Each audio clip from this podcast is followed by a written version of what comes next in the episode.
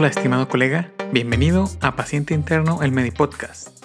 El día de hoy te voy a platicar de lo que no te enseñan en las escuelas y facultades de medicina. Las escuelas y facultades de medicina son expertas en enseñarte sobre el cuerpo humano, anatomía, fisiología, la atención a los pacientes, signos, síntomas y tratamientos. Son programas diseñados, pues, para ser doctores expertos, obviamente. Pero ser un doctor o doctora feliz y exitoso requiere algo más que solo conocimiento médico. Probablemente si estás pensando en ingresar a medicina o ya estás iniciando, has llegado a pensar, ¿podré pagar todo lo necesario para estudiar medicina? ¿Seré lo suficientemente listo para estudiar medicina? No tengo buena memoria, ¿cómo le voy a hacer para aprender tanta información en tan poco tiempo? No sé si pueda soportar la presión y el estrés. Esos enunciados son las primeras dudas que nos surgen y nos siguen atormentando durante toda la carrera. La buena noticia es que para todas estas inquietudes hay soluciones que cualquier persona puede aprender e implementar. Lo malo es que existen preguntas más importantes y más difíciles que nadie te dice hasta que ya es demasiado tarde. Soy tu anfitrión, el Dr. Pánfilo. Mi papá juntó mis libros de la carrera y me mandó una foto hace poquito. Es increíble pensar que tuve que leer, como todos los estudiantes de medicina, al menos 150 libros de principio a fin. Puedes ver la foto en, Twitter, arroba panfilodr. Si estás escuchando esto, eres inteligente, eres apasionado y eres dedicado, pero tienes todavía algunas dudas de las que se mencionan al principio. ¿Poder pagar todo lo necesario en medicina? A lo mejor no tienes suficiente dinero pero déjame decirte que esto es más que una inconveniente, es una oportunidad. Una oportunidad de aprendizaje y una motivación enorme. Una de las cosas que nunca nos enseñan y nunca nos van a enseñar en las facultades o escuelas de medicina son finanzas personales. Pero si estás en este predicamento, te voy a decir que hay alternativas y soluciones muy interesantes. Si estás en un predicamento económico, puedes buscar becas. Chéquete en tu estado, en tu ciudad, porque hay becas estatales, hay becas municipales. En México incluso Telmex tiene becas. También puedes acercarte a Conacid. Existen otros tipos de, de ingresos que puedes tener como financiamientos. En Estados Unidos existen los student loans, los créditos para estudiantes o préstamos estudiantiles. Hay créditos personales y hay becas créditos como las que dan ciertas universidades privadas, donde te, te reducen por mucho la inscripción o la cuota mensual, pero al final de cuentas vas a tener que terminar pagando. Puedes incluso trabajar por un año. Hay muchas otras alternativas como si ya estás dentro y busques si en tu ciudad hay algún tipo de o en tu universidad hay algún tipo de asistencia financiera. A lo que voy es que no sea el dinero el impedimento para poder estudiar lo que quieres.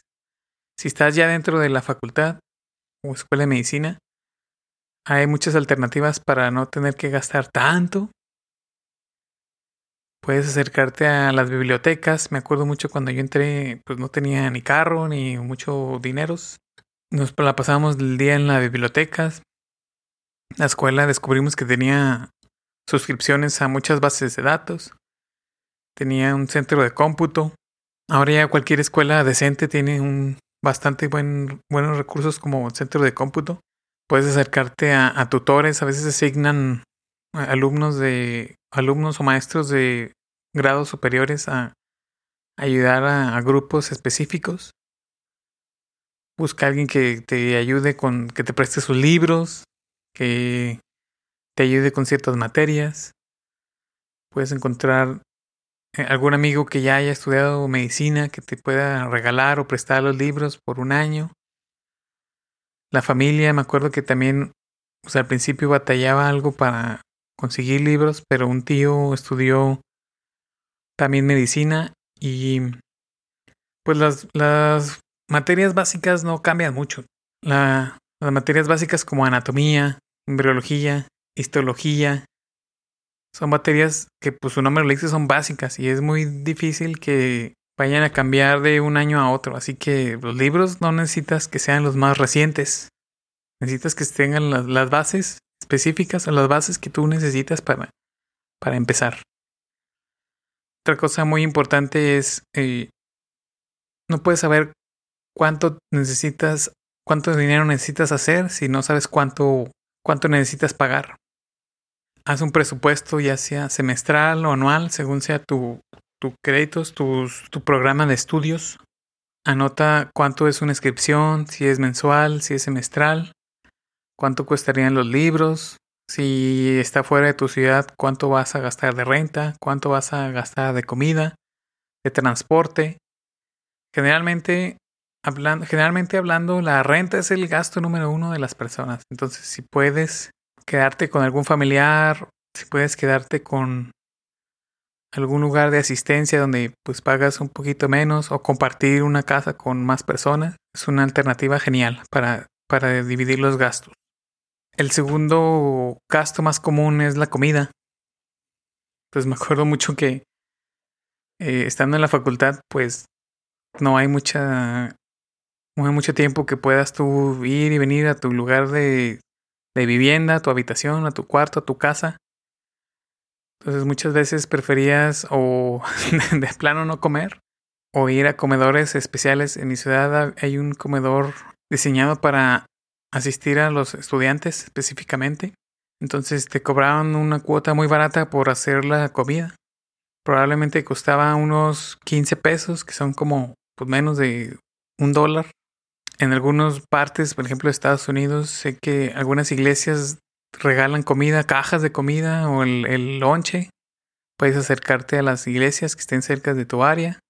Incluso en México, me acuerdo que en México y en algunas partes del, del mundo existen bares y hay ciertos bares que para atraer más gente dan la llamada, entre comillas, botana, que es realmente una comida.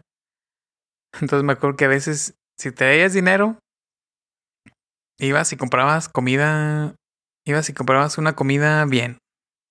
Que cerca de mi facultad había una señora que vendía comida corrida a 30 pesos, que son como 2 dólares más o menos.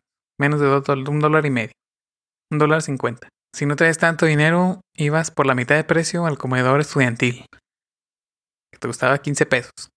Que eran 70 centavos de dólar.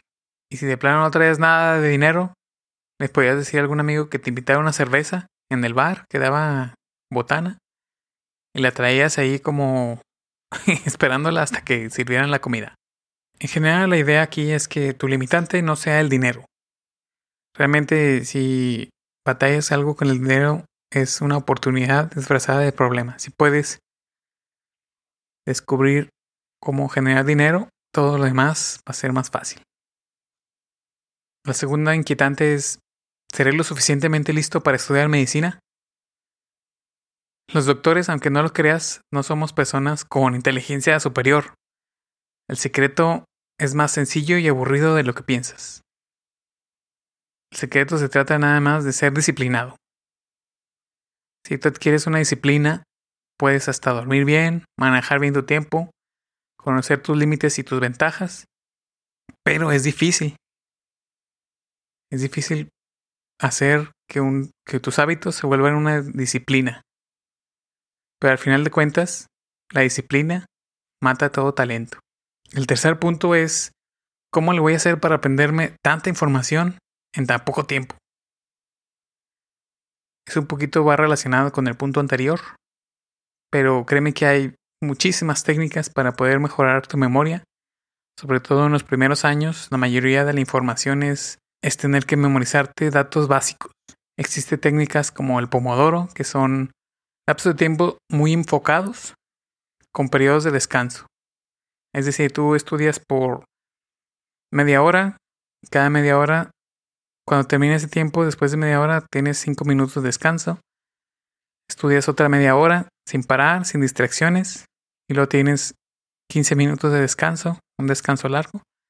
Luego estudias otra media hora, Tienes cinco minutos de descanso y otra media hora después.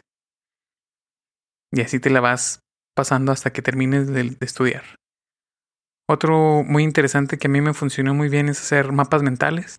Tenía así como, tenía que hacer dibujos y esquemas y diagramas de toda la información. Y así como que mi cerebro podía ligarlo más fácilmente hacia todo lo que sí. La mayoría de las veces son dibujos, hacía dibujos de los de lo que para mí representaba cada, cada tema, cada materia, y así podía ligarlos entre ellos y, hacer un, en una sola hoja un mapa mental que me ayudaba a, resumir todas las lecciones. La otra es que a veces grabábamos las clases, le preguntábamos, le pedíamos permiso a los doctores, a veces se grababan en video o a veces en audio, sobre todo en, por ejemplo, anatomía radiológica, grabábamos las, las imágenes que nos presentaban los doctores. Después los estudiamos a una velocidad más, más rápida. Si grababas una clase de una hora, la ponías a 3x y podías ver esa clase de una hora en a lo mejor 20 minutos. También hacer dibujos sirve mucho en anatomía, sobre todo los, las partes que son muy visuales o tienes que aprendértelas muy bien. Los dibujos, mapas mentales y grabar es algo que a mí me ayudó bastante. Lo que nos lleva al cuarto punto. No sé si pueda soportar la presión y el estrés. Y bueno, pues obviamente estar estudiando, tener tiempo limitado, tener muchas cosas que hacer nos genera ese, esa presión y estrés. Pero existen mecanismos para lidiar con el estrés. Lo que yo les recomiendo que hagan es que consigan un hobby que no tenga nada que ver con la medicina o muy poquito que los distraiga totalmente de lo que sea de lo que es estar en la medicina, de todo lo estudio. Puede ser algo de música, puede ser ejercicio. Eh, me acuerdo que yo jugaba bastante fútbol, incluso en la misma facultad. Leer cosas que no tienen nada que ver con medicina. Cine, ir a ver películas. Ahora tenemos el Netflix. Y algo que yo aprendí ya más tarde saliendo de la facultad es, siempre quise aprender a andar en moto. Entonces, si puedes tú escoger algo que requiera el 100% de atención, o sea, algo que sea difícil, aprender un instrumento, aprender algo nuevo, un idioma, algo que, que tu mente se enfoque mucho en hacer algo nuevo, ayuda, ayuda bastante para poder evitar esa depresión y el estrés. Cuando tú aprendes a manejar moto y andar en moto, todo tu cuerpo está ocupado. Tienes que usar las manos para manejar, para activar los frenos y el clutch, y los pies también para activar los cambios de velocidades y el freno trasero. Entonces algo que, que también tienes que estar muy al pendiente de todo lo que te rodea. Como un carro no, no tienes la protección de un carro, entonces tienes que estar siempre al pendiente de posibles riesgos que un carro va a salir, estar atento al freno, estar atento al clutch, estar atento al cambio de velocidades, al freno trasero, freno delantero, maniobrar con el todo el cuerpo. Entonces es algo que es una tarea que te toma prácticamente el 100% de tu atención en hacer. Entonces algo que sea similar a eso te va a ayudar bastante a lidiar con el estrés. Todas estas son soluciones que todo mundo y cualquiera puede aprender. El Internet está lleno de este tipo de soluciones. Busca la que más te funcione para ti, que es lo primordial, y si te interesa saber alguna técnica en específico de, las que he mencionado, mándame mensaje directo en Twitter a arroba panfilodr, arroba panfilodr. Con gusto te doy algunos tips más en específico para ti. Pero también existen otros tipos de, vamos a llamarle, datos de sabiduría, que solo se dan con la experiencia. Y estoy seguro que puedes preguntarle a cualquiera que haya terminado la carrera, la facultad, y comprobarás lo cierto que son estos siguientes datos. Mira, te va. El primero es que las calificaciones altas no te hacen necesariamente un buen doctor. Tampoco quiere decir que si tienes calificaciones bajas vas a ser el mejor doctor, ¿verdad? Pero las calificaciones sí tienen una importancia. En la mayoría de las escuelas, las calificaciones que obtengas te dan el lugar para escoger tu internado y tu servicio social. En Estados Unidos, la calificación, la escuela, actividades extracurriculares son muy tomadas en cuenta también para que seas elegido en un programa de internado. Entonces estas calificaciones se vuelven muy competitivas y tienes que tomar en cuenta que a pesar de que pues no necesariamente se reflejan en que seas un buen doctor, pero sí se reflejan en qué lugar vas a tener para escoger tu internado, tu servicio social, Si estás dentro del 40, top 40%, yo diría que ya tienes buenas probabilidades, pero pues obviamente mientras mejor lugar tengas, mejor lugar puedes escoger.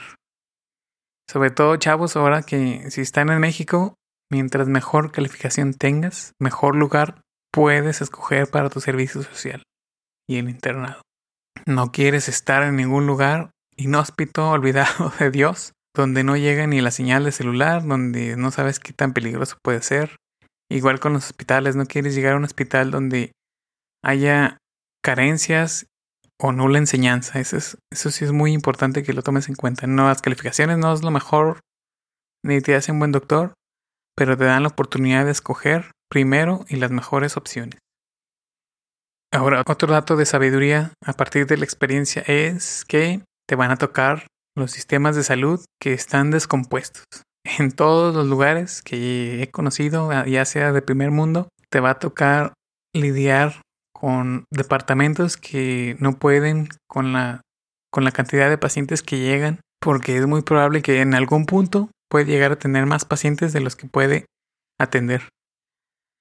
En México está el problema del desabasto que se ha incrementado en, estos, en estos meses de, sobre todo con estos tiempos de pandemia. Entonces tienes que tener muy en cuenta que esto pasa, va a pasar, te va a pasar, es seguro que te va a pasar. Vas a tener que lidiar con horarios brutales, con jefes incompetentes, cumplir metas sin sentido.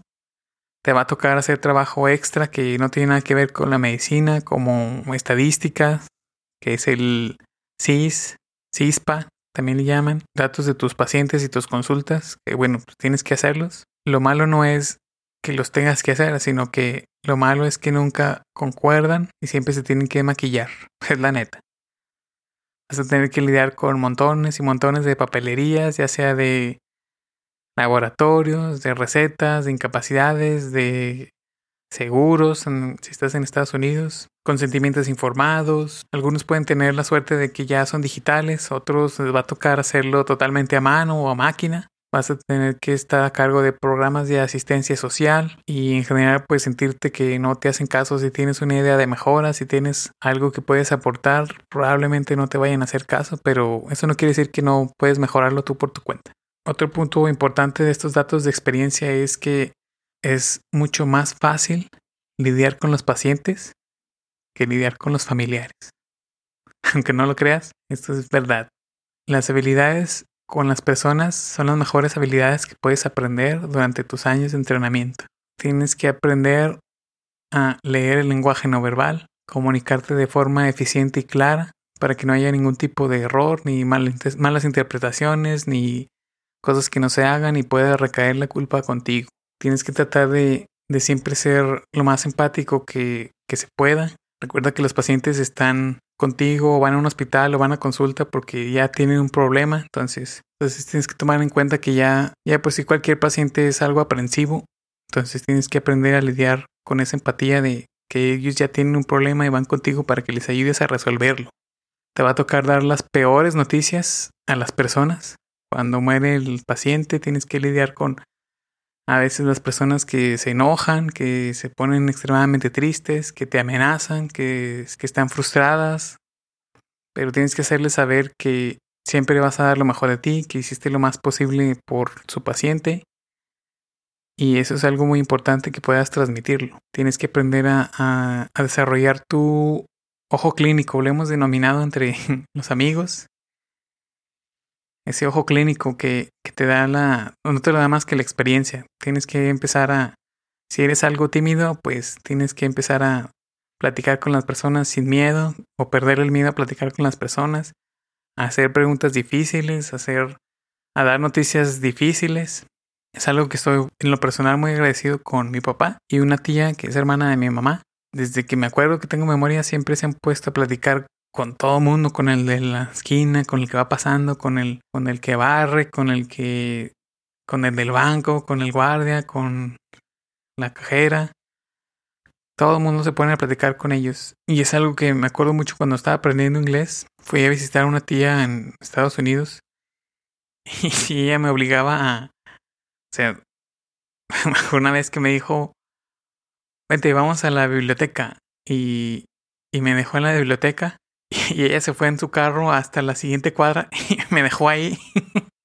Entonces no tenía otra opción más que preguntar en inglés a dónde se había ido, dónde estaba, qué, qué estaba haciendo, si había visto a alguien. Entonces, pues ella me forzó a, a quitarme la vergüenza de estar platicando en inglés. Y, aunque suene algo extremo, pero pues me ha ayudado bastante. Yo creo que es uno de los de las enseñanzas más, más útiles que he tenido hasta ahora. De estos datos de sabiduría de la experiencia, el cuarto punto es cuidar la salud propia.